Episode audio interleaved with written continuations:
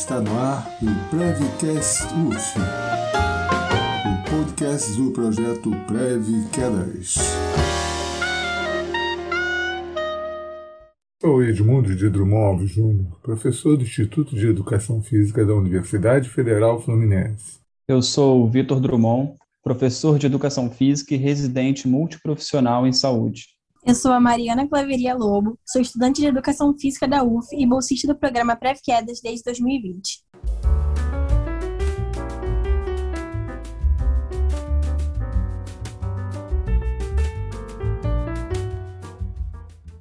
Enquanto o Brasil avança na vacinação contra a Covid-19, o Ministério da Saúde alerta para a importância da imunização contra a gripe, já iniciada desde o dia 4 de abril de 2022. Com a distribuição de 80 milhões de doses da vacina influenza para a campanha nacional de vacinação, está previsto cerca de 76,5 milhões de pessoas nos grupos considerados prioritários. São crianças de 6 meses até 6 anos, gestantes e puerpérias, povos indígenas, trabalhadores da saúde, idosos, professores do ensino básico e superior, pessoas portadoras de doenças crônicas não transmissíveis e outras condições clínicas especiais, pessoas com deficiência permanente, membros das Forças Armadas, Forças de Segurança e Salvamento, caminhoneiros, trabalhadores de transporte coletivo rodoviário, de passageiros urbano e de longo curso, trabalhadores portuários, funcionários do sistema prisional, adolescentes e jovens de 12 a 21 anos de idade sob medidas socioeducativas e população privada de liberdade. A previsão é que a campanha acabe no dia 3 de junho. Mas por que devo tomar a vacina contra a gripe? A influenza Nome técnico referente à gripe é uma infecção viral aguda que afeta o sistema respiratório. É de elevada transmissibilidade e distribuição global, com tendência a se disseminar facilmente em epidemias sazonais, podendo também causar pandemias. Segundo a Organização Mundial da Saúde, os casos de influenza podem variar de quadros leves a graves e podem também acarretar em óbito. A doença se caracteriza como uma infecção respiratória aguda, causada por diferentes vírus, dentre eles o A e o B. O vírus A está associado a epidemias e pandemias, tem comportamento sazonal, ou seja, é temporário e apresenta aumento no número de casos entre as estações climáticas mais frias. Habitualmente, em cada ano, circula mais de um tipo de influenza concomitantemente. Exemplo, influenza A, H1N1, responsável pela pandemia de 2009.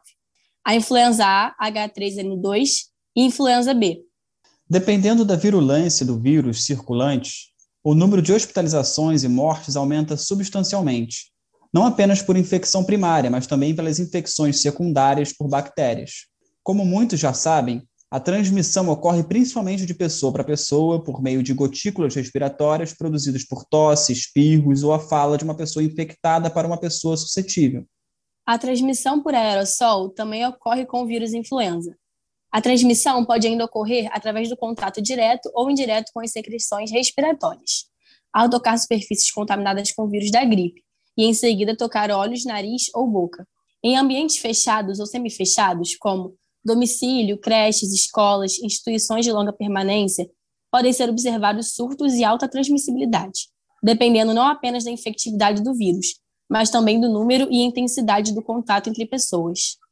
Agora, Pensemos no seguinte: estamos aos poucos superando a Covid-19, um vírus que possui características muito parecidas com a influenza e que muitas vezes confunde a população naquilo que se refere aos sintomas.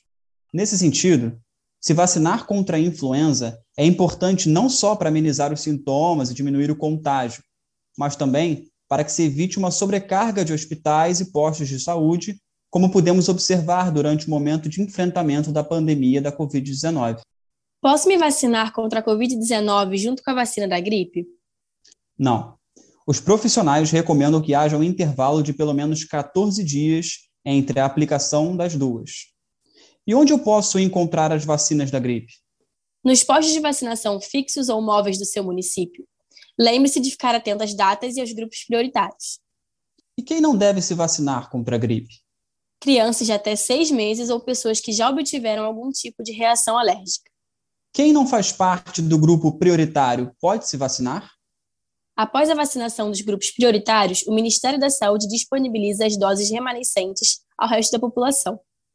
Como se prevenir da gripe? Para se prevenir da gripe, devemos ter alguns cuidados básicos. Por exemplo, manter as mãos sempre higienizadas após contato com ambientes de alta transitabilidade, ou seja, com grande fluxo de pessoas. Evitar locais em que é sabido da ocorrência de casos, como casa de parentes que estão ou acabaram de livrar-se do vírus. Por que a campanha de vacinação da gripe se realiza anualmente? A intenção da campanha é reduzir as complicações e internações decorrentes do vírus, garantindo a imunidade.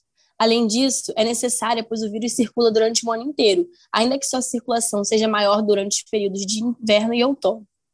Sendo assim, o que podemos concluir sobre a importância de se vacinar contra o vírus da gripe?